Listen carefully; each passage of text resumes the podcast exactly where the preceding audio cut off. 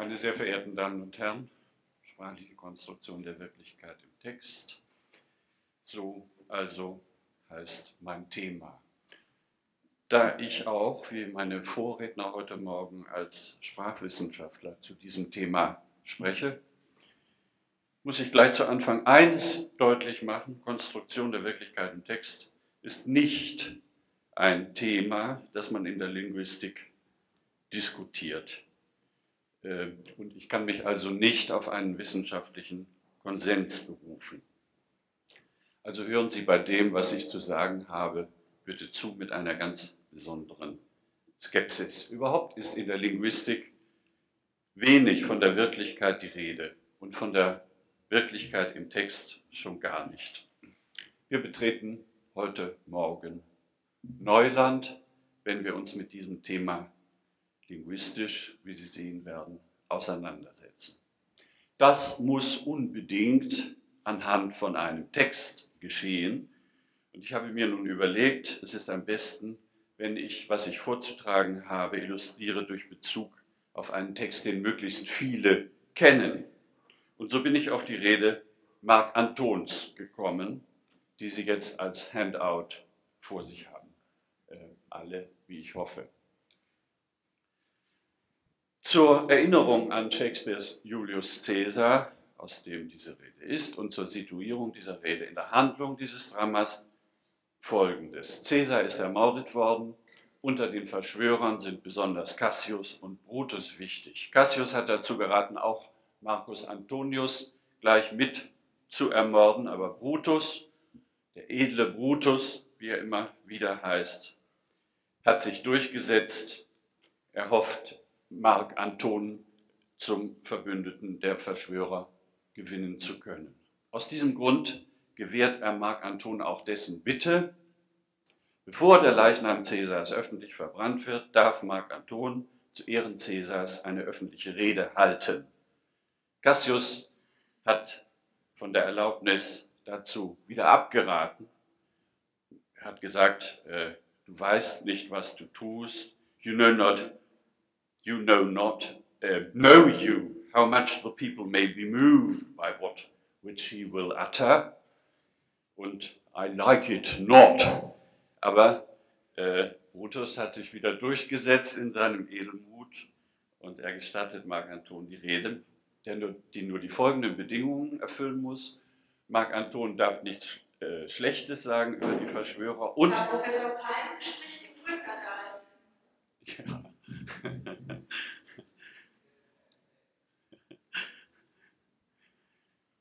Und äh, Marc Anton wird erst nach Brutus sprechen, der zuerst dem Volk erklären will, aus äh, welchem Grunde Caesar sterben musste.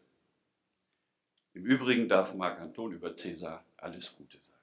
Also, Brutus hat bereits gesprochen, als nun Marc Anton zu sprechen anfängt. Und Sie sehen den Effekt von Brutus Rede gerade noch auf Ihrem Handout in den Bemerkungen, die da die Bürger machen. Plebeians heißen sie auf Englisch. Er hat seine Hörer davon überzeugt, dass die Ermordung Cäsars richtig und gerecht war. Die Bürger sagen, dieser, uh, this Caesar was a tyrant. Das finden Sie da in deutscher Übersetzung, sagt der eine Bürger. Und, nay, that's certain sagt der andere, we are blessed that Rome is rid of him. So also ist nun die Bewusstseinslage bei den Hörern, als Antonius sich anschickt, seine Rede zu beginnen, die den Zweck hat, schließlich den Erfolg hat, diese Bewusstseinslage umzukehren in ihr ganz genaues Gegenteil. Beziehungsweise, wie man gleichfalls sagen könnte, die in den Köpfen dieser Hörer durch die Rede Brutus konstruierte Wirklichkeit durch eine andere Wirklichkeit zu ersetzen.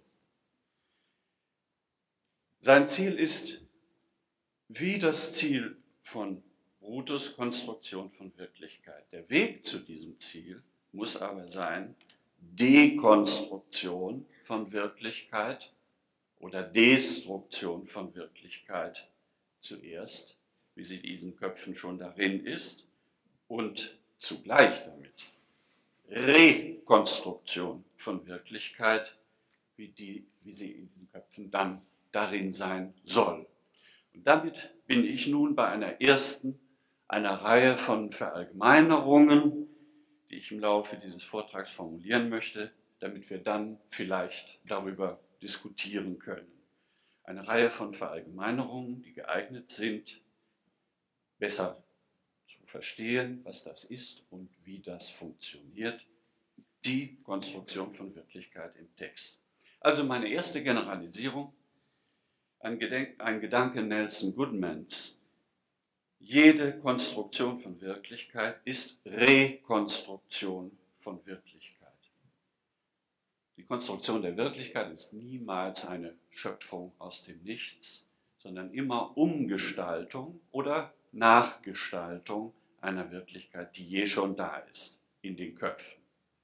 Rekonstruktion also, wenn man so will, im doppelten Sinne dieses Wortes, wo rekonstruieren kann, heißen kann, nachbilden dessen, was schon da ist oder auch neu konstruieren, modifizieren, umkonstruieren. Und beides ist äh, die Konstruktion von Wirklichkeit. Das eben zeigt sehr schön die Rede Marc Antons, weil deren Konstruktion ja folgt auf eine andere und gegensätzliche, die ihr im Drama unmittelbar vorausgeht. Unsere Frage ist es jetzt, wie macht es Marc Anton, die Wirklichkeit für seine Hörer umzukonstruieren? Mitbürger, Freunde, Römer, hört mich an. Mit den ersten Worten Marc Antons fängt diese Konstruktion schon an, die, wie das meist der Fall ist, dreierlei umfasst.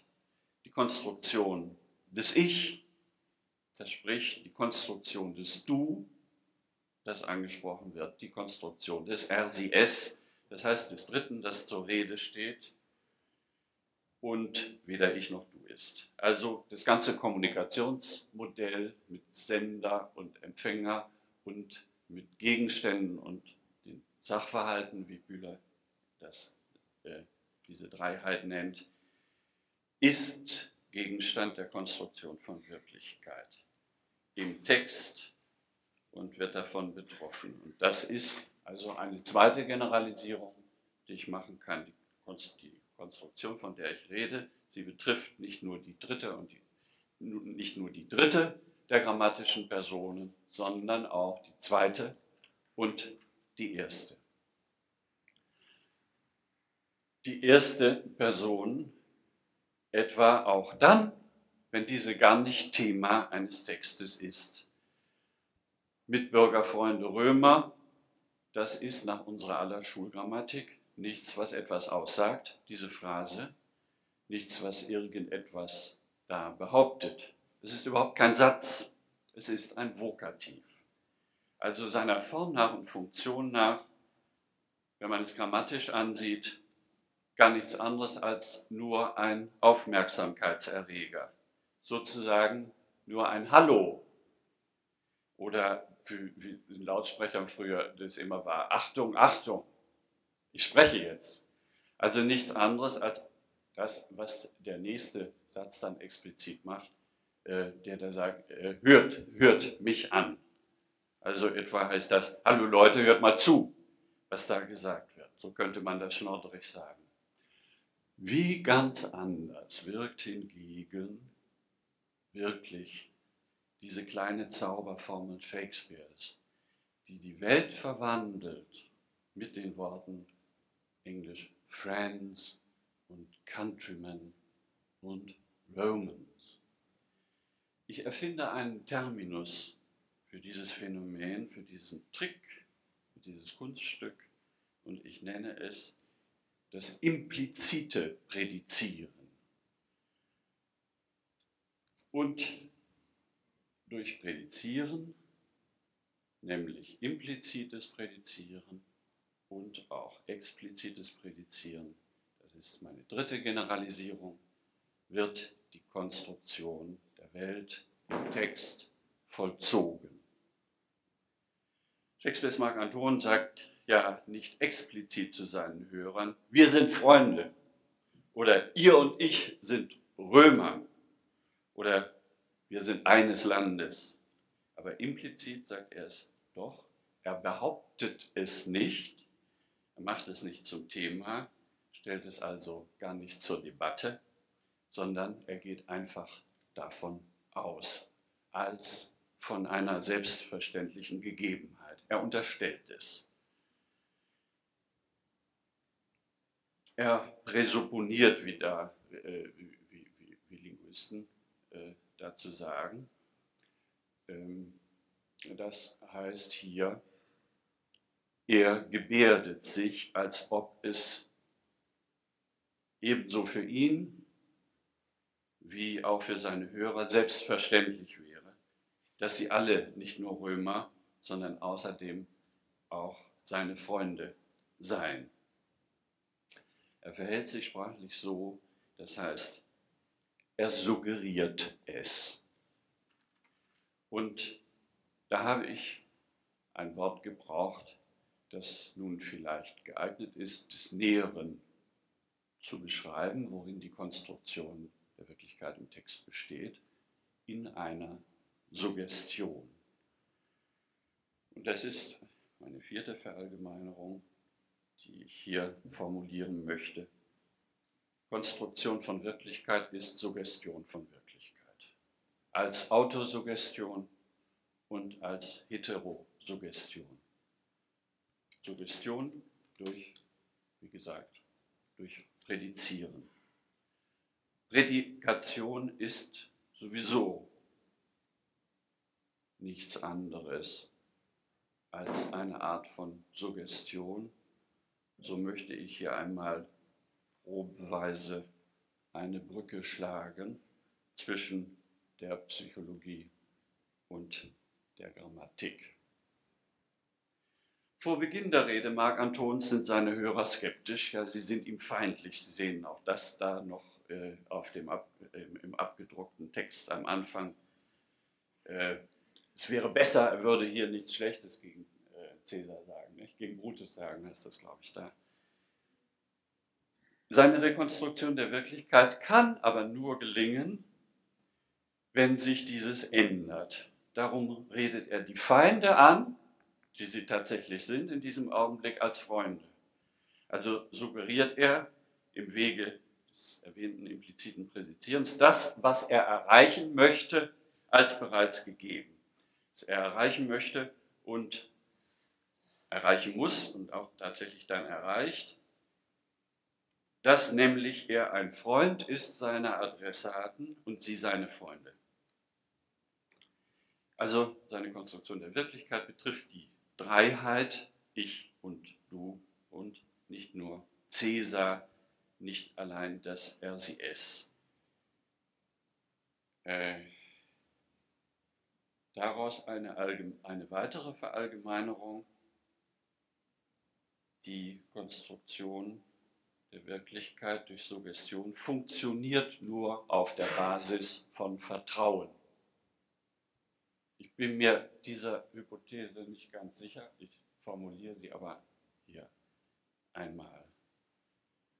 Eines auf der Basis von Vertrauen, wie man es gegenüber Freunden hat und gegenüber Feinden nicht hat. Und möchte darauf bauend Folgendes hier konstatieren. Die Konstruktion im Text von Ich und Du und des Verhältnisses von Ich und Du ist im Zusammenhang der Konstruktion von RCS kein Beiwerk, sondern es, diese Konstruktion ist essentiell für das Gelingen auch der anderen Konstruktion, der Gegenstände und der Sachverhalte. Eine gelungene, geeignete Rekonstruktion des Verhältnisses von Ich und Du ist die Bedingung äh, des Gelingens jeder anderen Realitätskonstruktion.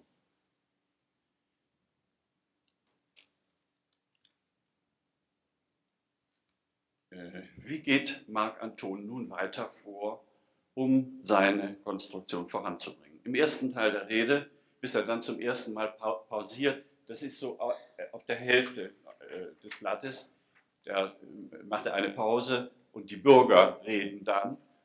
was da passiert, dass er sich abwendet und dass er weint. Ähm, der erst, also im ersten Teil der Rede äh, macht er vor allem zweierlei. Erstens, er geht auf den zentralen Vorwurf ein, den Brutus ebenso erfolgreich, eben im, im, äh, kurz vorher so erfolgreich vorgetragen hat, dass Caesar herrschsüchtig war. Ambitious heißt es englisch etwas anders. Und er widerlegt das sozusagen schulbuchmäßig argumentativ. Caesar war nicht ambitious, weil er erstens nicht Habgier, Sie sehen, das war hier, äh, das ist die berühmte Wiederhol Wiederholung. Äh, er brachte viele Gefangene heim nach Rom, wofür das Lösegeld in Station sah. Das der Herrschsucht wohl am Caesar gleich. Wenn Arme zu ihm schrien, so weinte Caesar, der Herrscher soll aus härterem Stoff bestehen. Er hat die Königskrone dreimal abgelehnt äh, am Vortag. Das sind Argumente, die auch überzeugen. Siehe vierter Bürger. Haben wir ihn? Habt ihr gehört, er nahm die Krone nicht? Da sieht man, dass er nicht herrschsüchtig war. Die auch überzeugen.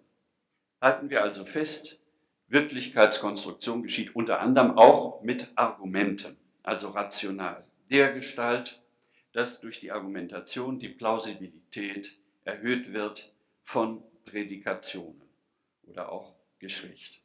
Ich nenne das einmal den Faktor Logos in der Kommunikation von Wirklichkeit. Und rede gleich auch noch vom Faktor Pathos und vom Faktor Ethos, also insgesamt von Logos, Pathos, Ethos.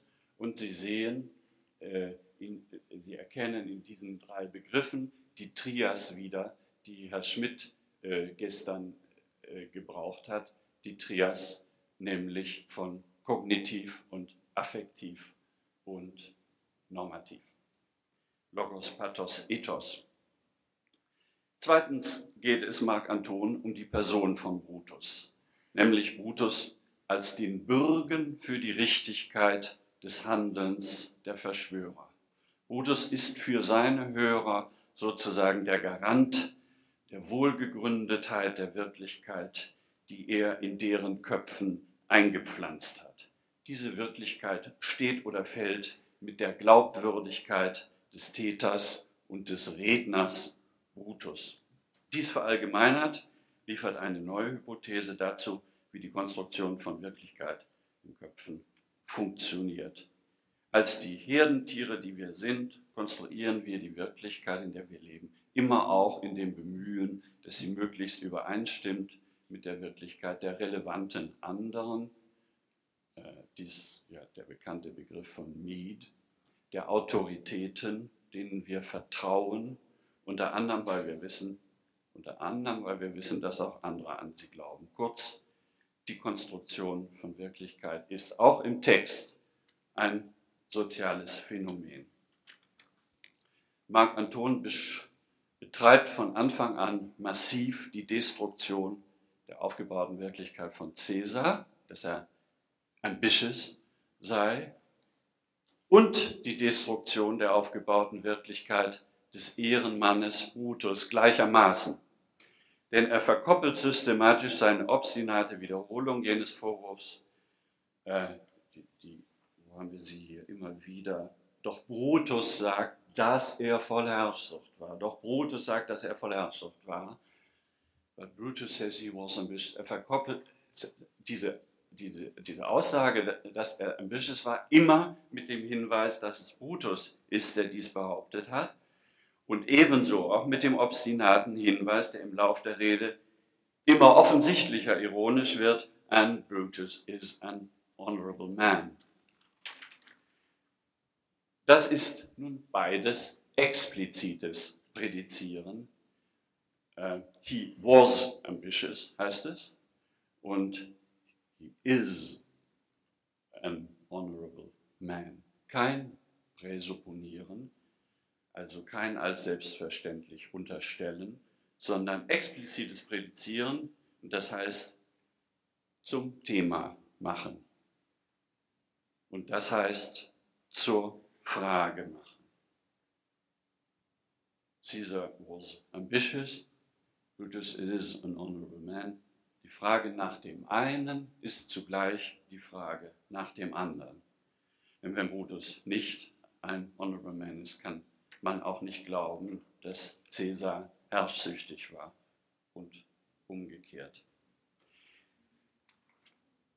Äh, es wird hier Marc Antonius also mehr und mehr im Laufe der Rede unterstellt, dass er, äh, dass er ein Lügner ist. Interessant für das Drama, Brutus glaubt das keineswegs, das geht aus, dem, aus weiteren Textteilen im Drama hervor. Er muss das aber hier so konstruieren, um eben die Glaubwürdigkeit von Brutus zu erschüttern. Dazu äh, eine Anekdote. Vor ein paar Tagen habe ich im Fernsehen ein, Fernsehen, ein Interview äh, gesehen, das Brand vor drei, vier Jahren wohl gegeben hat und wo auch zur Sprache kam die üble Verleumdungskampagne, die damals Adenauer gegen Brandt gemacht hat, wo er den als Herrn Brandt alias Fram tituliert hat. Ähm, und äh, Brandt sagte dann, er hätte Adenauer äh, mal darauf angesprochen, nämlich so, dass er ihn gefragt hat, Herr Adenauer, was haben Sie eigentlich gegen mich? Und da erzählt Brandt, ja, da hat der Adenauer mich dann mit seiner Antwort doch entwaffnet. Da hat er nämlich gesagt, Herr Brandt, ich habe nichts gegen Sie. Wenn ich was gegen Sie hätte, dann würde ich Ihnen das ganz offen sagen. Ja, was lernen wir daraus? Herr Brandt hat es ihm geglaubt. Wir können es ihm auch glauben. Es ist funktional. Der Adenauer muss als Politiker, muss nicht unbedingt mit so unfair, aber tendenziell muss er versuchen, die Glaubwürdigkeit des Gegners zu erschüttern, zu erschüttern um dessen Konstruktion der Wirklichkeit äh, zu erschüttern. Also der Politiker verhält sich funktional, indem er seine Gegner unglaubwürdig macht und muss das wollen, weil es in der Logik dieser Konstruktion von Wirklichkeit so liegt. Nun zum Pathos wie schon angekündigt, ein wichtiger Aspekt von Wirklichkeit überhaupt und wie sie auch in Texten konstruiert wird, ist ihre Pathoshaltigkeit, ist ihre Affektivität. Die Wirklichkeit, in der wir alle leben, ist ja eine affektiv geprägte. Sagen wir es einmal so, die Wirklichkeit hat ein Affektprofil. Das damit widerspreche ich jetzt der herkömmlichen Vorstellung, da ist die Welt hier, in mir sind die Affekte. Die Wirklichkeit hat ein Affektprofil, die Gegenstände und die Sachverhalte lassen uns nicht kalt, sie muten uns stets in der einen oder anderen Weise an. Ein Raum zum Beispiel ist gemütlich oder kalt. Ein Gegenstand ist hässlich oder schön.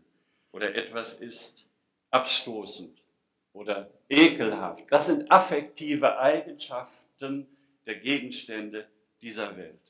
Oder eine Landschaft ist lieblich und so weiter. Und erst recht die Menschen haben diese affektiven Eigenschaften. Sie sind uns sympathisch oder sie erwecken unsere, äh, unsere Zärtlichkeit und Rührung oder unseren Hass oder unsere Verachtung und so weiter. Jede Wirklichkeit, so sage ich einmal, ist affektiv. Und diese Affektivität gehört zum Wirklichkeitscharakter der Wirklichkeit dazu.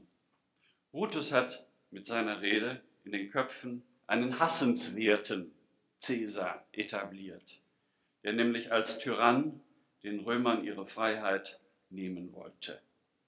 Als Marc Anton zu reden anfängt, hassen seine Hörer Cäsar. Und was für einen affektiven Cäsar konstruiert nun Marc Anton in seiner Rede? Einen liebenswerten Cäsar. Das fängt gleich damit an, dass er ihn vorstellt als, äh, er war mein Freund. war mir gerecht und treu. Einen liebenswerten Cäsar, der die Römer liebte, das wird an verschiedenen Stellen explizit gesagt, und vor allem einen solchen Cäsar, mit dem man Mitleid haben muss. Das ist jetzt der Punkt, das ist das wesentliche Pathos dieser Rede von Marc Anton. Und wie macht das Marc Anton? Dass er in seinen Hörern Mitleid für Cäsar erzeugt, sodass Cäsar ein bemitleidenswerter wird, statt ein hassenswerter. Nun, erstens appelliert er an das Mitleid und an die Trauer seiner Hörer ganz direkt. Er fordert sie zum Mitleid explizit auf. Ähm, das schon am Ende des ersten Passus dieser Rede, ihr liebtet all ihn eins, nicht ohne Grund. Oh, was, was für ein Grund währt euch, um ihn zu trauern. Das ist der direkte Appell. Ähm, und dann, nachdem er in dem großen äh, Passus den Leichnam Cäsars äh, vorgeführt hat und die Szene seiner Ermordung vergegenwärtigt hat, da finden Sie auch wieder den äh, direkten Appell an das Mitleid, das da schon vorhanden ist, also da am Ende dieses Passes auf der Seite rechts unten. Oh ja, nun weint ihr und ihr merkt, ihr fühlt den Drang des Mitleids. Was sind milde Tropfen? Also den direkten Appell gibt es, aber vor allem schafft Marc Anton affektive Wirklichkeit im Weg der Empathie, indem er Empathie mit Cäsar möglich macht, indem er Empathie mit Cäsar möglich macht, dem großen Cäsar, der jetzt da liegt. O großer Cäsar, liegst du so im Staube, heißt der berühmte Vers, nicht wahr? Und äh, an diesen Fall, an diesen Fall wird er auch im zweiten Teil der Rede noch erinnert. Also indem er Empathie ermöglicht mit dem großen Cäsar, der gefallen da liegt, und indem er Empathie ermöglicht mit sich selber. Mit sich selber, der es sozusagen vormacht, wie man trauert, wie man Mitleid hat mit Cäsar. Er weint den Römern seine Tränen vor. Er stellt sich vor sie hin und weint. Ähm, er unterbricht dazu die Rede mit diesen Sätzen, äh, habt Geduld, mein Herz ist in dem Sage hier bei Cäsar und ich muss schweigen, bis es mir zurück, zurückkommt. Also der, vor Ergriffenheit kann er nicht weiterreden. Aber dann sehen wir auch, ähm, äh, zweiter Bürger, wie der zweite Bürger zum zweiten Mal spricht, ach der arme Mann, poor soul heißt das auf Englisch. Poor soul. Das ist der Ausdruck des Mitleids. Ne? Äh, äh, ach, der arme Mann, der arme Kerl, die Augen sind ihm feuerrot vor Weinen. Also so funktioniert äh, die Erzeugung des Mitleids. Erst erzeugt äh, Marc Anton Mitleid mit ihm, mit Marc Anton, und dann äh, wenn die, in dem Maße, wie diese Empathie hergestellt ist, entsteht notwendigerweise auch das Mitleid mit Cäsar selbst, für den er selber ja dieses Mitleid empfindet und vormacht. Also zwei Verallgemeinerungen. Die sprachliche Konstruktion von Wirklichkeit im Text ist immer auch emotionale Konstruktion von Wirklichkeit. Die Wirklichkeit ist immer affektiv verfasst und weiter, sie geschieht im Weg der Empathie. Der Konstrukteur der Wirklichkeit macht die Affekte vor, die seine Adressaten haben sollen in Bezug auf die gemeinte Welt. Und damit gibt er dieser Welt auch ihr Affektprofil. Er prägt sie affektiv, die Welt. So viel zum Pathos. Was ist mit dem Ethos? Die Wirklichkeit, so sage ich pauschal und kategorisch, weil ich das des Näheren jetzt äh, hier nicht begründen kann, hat auch eine ethische Struktur. Sie sagt uns, wie wir uns verhalten sollen. Die Wirklichkeit sagt uns, wie wir uns verhalten sollen. Die Wirklichkeit sagt uns das, indem wir sie so oder so benennen. Auch hier wende ich mich gegen die Vorstellung, äh, die wir oft haben. Ähm, die Wirklichkeit ist draußen und die Ethik, die Moral ist im Kopf. Es ist beides draußen und beides, Moral, äh, beides ist im Kopf. Die Wirklichkeit selbst ist ethisch oder wie ich lieber etwas neutraler sage, deontisch geprägt. Brutus konstruiert in seiner Rede Caesar als Tyrannen, das ist das Wort, das er immer wieder verwendet, und verleiht ihm damit jene Eigenschaft, die alle Tyrannen haben im Jahre 1599 und noch heute. Der Tyrann ist ein zu ermordender. Das ist die ethische Eigenschaft, die ein Tyrann hat. Ein Tyrann als Tyrann fordert uns dazu auf, ihn zu ermorden. Er sagt uns, ermorde mich, denn ich bin ein Tyrann. Der Tyrann verlangt Tyrannenmord. Das ist sein ethisches Profil. Marc Anton erreicht es, dass die Römer die Verschwörer als Verräter sehen, die Verschwörer als Verräter sehen, statt als die Honorable Man, Men, äh, äh, äh, als Traitors, heißt es im englischen Text. Deutsch heißt es, heißt es etwas anders. Ähm, Finde ich jetzt nicht so schnell. Nun, Verräter haben ebenfalls die Eigenschaft, dass man sie töten soll. Das ist im Jahre 1599, also in den Prädikaten Tyrant ebenso wie Traitor offensichtlich mitgesagt. Und wie schon gesagt, ich nenne das deontische Semantik solcher Wörter. Die Wirklichkeit der Lebenswelt, und damit schließe ich, hat nicht allein ein, wie das Alfred Schütz genannt hat, Relevanzprofil, sie hat auch ein Affektprofil und ein deontisches Profil. Am Ende läuft es mit der Kommunikation, mit der Konstruktion der Wirklichkeit durch Marc Anton darauf hinaus, dass er damit erreicht, was er gewollt hat. Die Plebejer morden, plündern, brennen und sie jagen die Verschwörer aus der Stadt.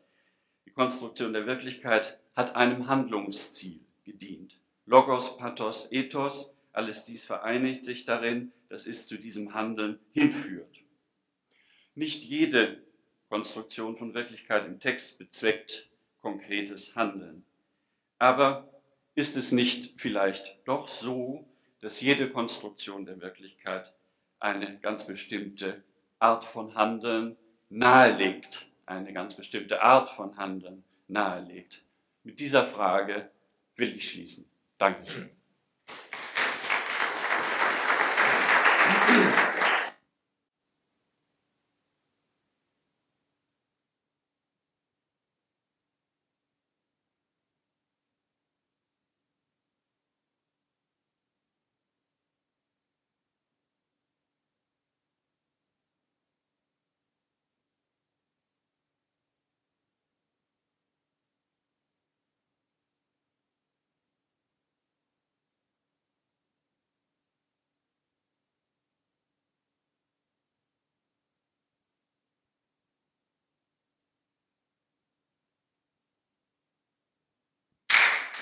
Vielen Dank, Herr Hermanns. Bitte zu Fragen, Bemerkungen und so weiter. Ich möchte mich bei Ihnen bedanken, dass Sie in Ihrem Vortrag auf einen Bereich gestoßen sind, von dem Sie offensichtlich wenig wissen, der aber, den ich persönlich vertrete, der Bereich der Suggestion. Morgen werde ich darüber etwas erzählen, aber nicht das ist die Sache.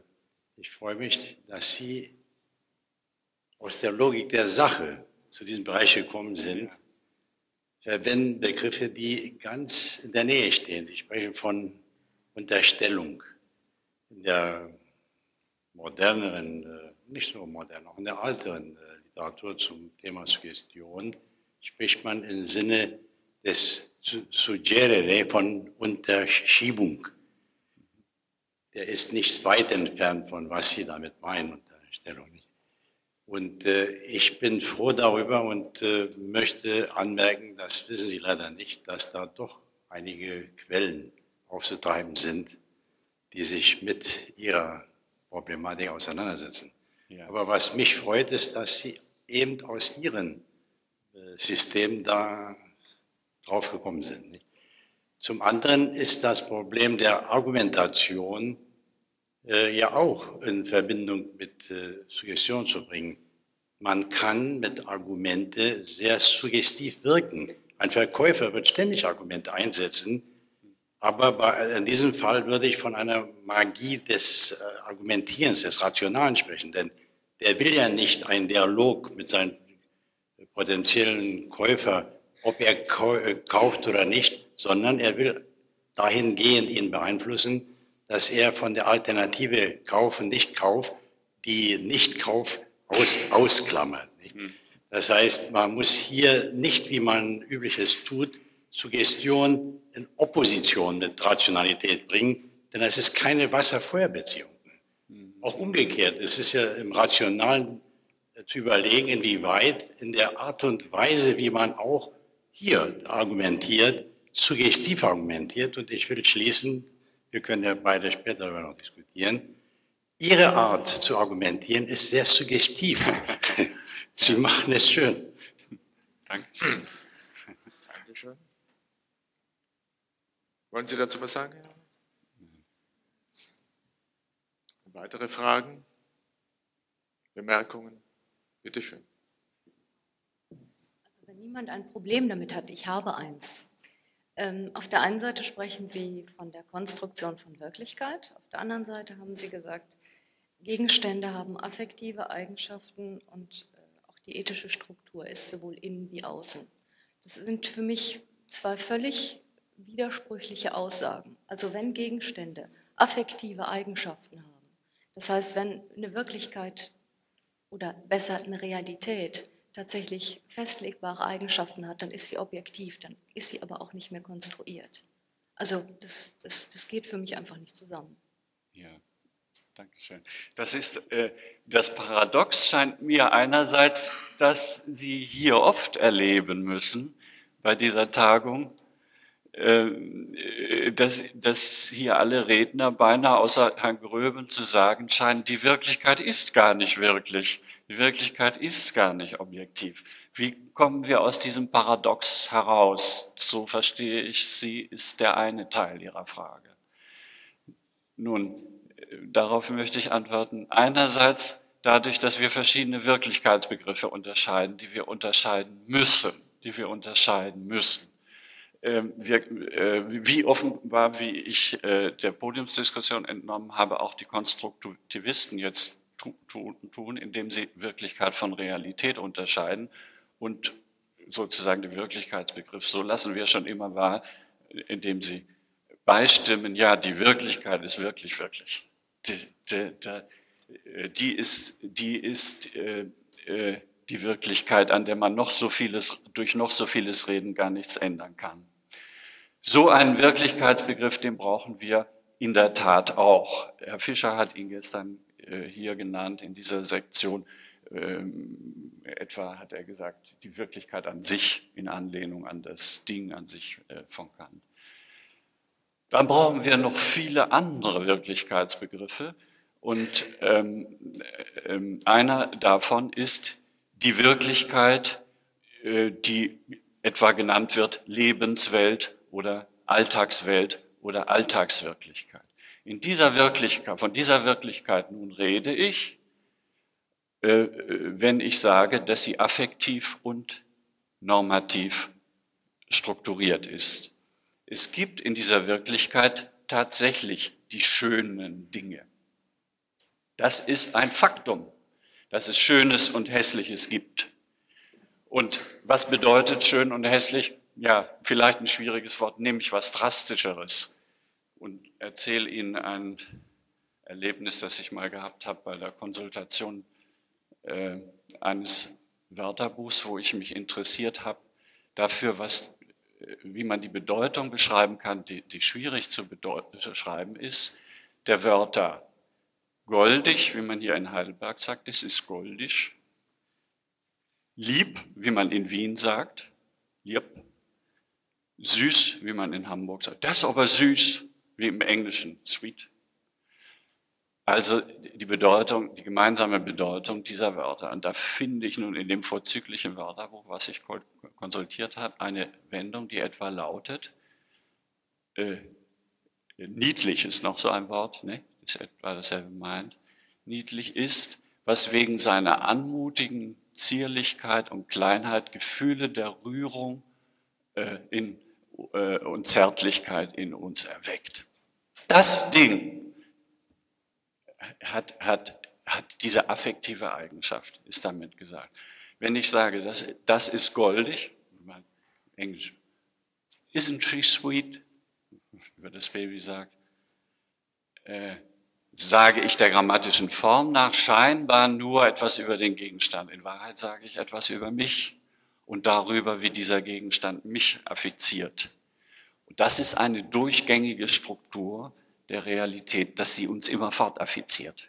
Es ist ein Selbstmissverständnis von uns Wissenschaftlern, insbesondere eine Deformation professionell, dass wir wie kalte Fische durch die Welt gehen, die wir wie durch dicke Panzerglasscheiben Scheiben affektiv unberührt wahrnehmen würden. Ebenso auch mit der Ethik.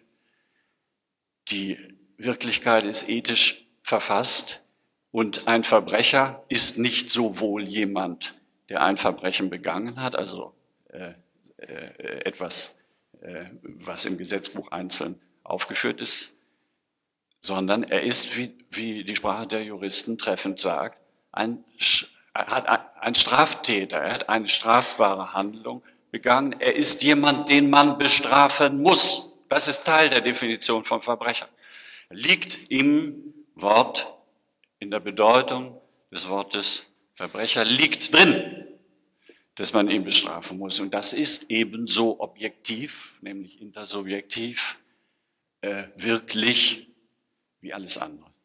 Wie, wie das, was zur äh, Wahrnehmung äh, durch unsere Sinnesorgane und deren Umgestaltung, Rekonstruktion durch Sprache auch gehört. So ist meine kurze Antwort.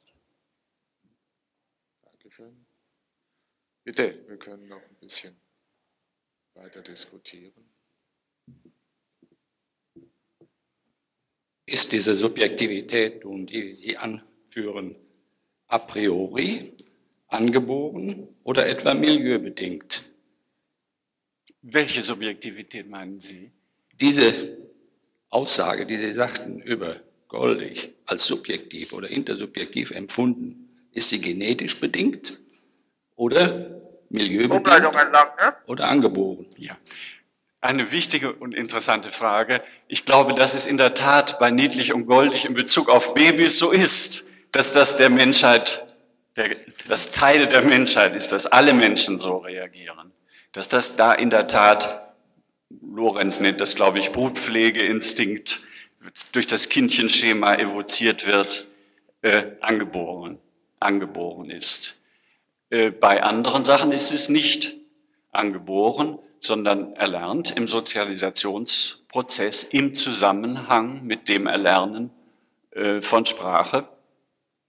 Äh, wie zum Beispiel das, wie wir jetzt annehmen müssen, doch für viele Mitbürger der Bundesrepublik Ausländer verachtenswerte, hassenswerte Menschen sind, die also die affektive Eigenschaft haben, dass man sie hassen muss und verachten muss und die deontische Eigenschaft haben, dass sie verschwinden müssen, dass man alles dafür tun muss, dass die hier verschwinden. Das ist offensichtlich nicht genetisch. mitgegeben. Dankeschön. Vielleicht eine letzte Frage oder zwei letzte, eine letzte. Ja, ich bin nun doch etwas verwirrt und möchte noch mal gerne nachfragen, ob Sie mir, wenn Sie sagen, dass die Objekte selbst einen festgelegten Affekt auslösen, mir vielleicht als Kunsthistoriker, der ich ständig mit dem Problem konfrontiert bin, schön und hässlich als Differenzierungskriterium für ein Kunstwerk aufrechtzuerhalten und etwas näher zu definieren, sagen könnten, welche Kunstwerke nun schön sind, wie sich Schönheit definiert, damit ich nun endlich nach langem Suchen ein fixes Kriterium dafür habe. Das Ich werde mich, ich werde mich hüten, das zu tun, Frau Kommilitonin. Aber so viel kann ich doch äh, Ihnen entgegnen. Das fixe Kriterium gibt es eben nicht. Das ist halt der, der Witz, dass, dass äh, die affektive und deontische Konstitution der Wirklichkeit im Lauf der Zeiten und beim Wechsel von einer sozialen Gruppe zur anderen sich ändert. Das ist eben etwas, was jeweils, darum ist ja Konstruktion der Wirklichkeit und eben nichts Fixes. Und ähm, so insbesondere, was schön und hässlich anbetrifft. Wenn ich mich doch entscheide, Sie vielleicht nicht ganz zu gänzlich zu frustrieren damit dieser Antwort, möchte ich Folgendes mal sagen, dass im Höhepunkt, als es noch unbestritten hieß, die schönen Künste, im Höhepunkt der Konjunktur des Schönen, da meine Vermutung ist, schön da bedeutet hat, ganz einfach, schön ist, was uns durch seinen Anblick glücklich macht. Probieren Sie das mal aus, ob Sie in früheren Jahrhunderten vielleicht mit dieser Bedeutungsbestimmung etwas anfangen können. Dankeschön. Dankeschön.